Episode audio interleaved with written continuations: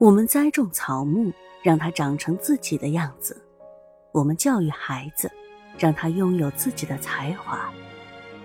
如果一个人天生高大威猛，在没有学会如何使用自己的体力时，这些对他来说都是无用的，说不定还会有什么危险，因为别人一看到他的体格和力量，就不会再想帮助他。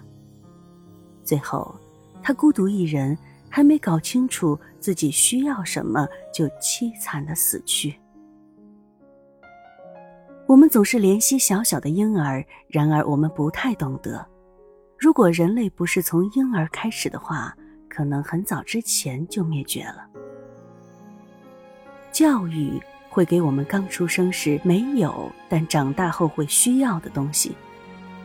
这种教育。我们或者从自然中获得，或者从他人身上学到，亦或是从事物中得到。我们的才华和各个器官的发育都是自然的教育，如何使用这种才华和发育，就是他人的教育。从影响我们的事物上得到的经验，便是事物的教育。因此。我们人类都是由上述这三个老师培育起来的。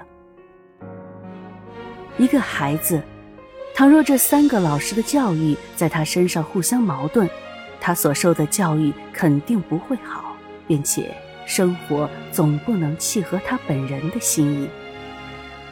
一个孩子，倘若这三个老师的教育目的一样，相辅相成，他就会实现目标。生活会契合他的心意，只有这样，才称得上接受了良好的教育。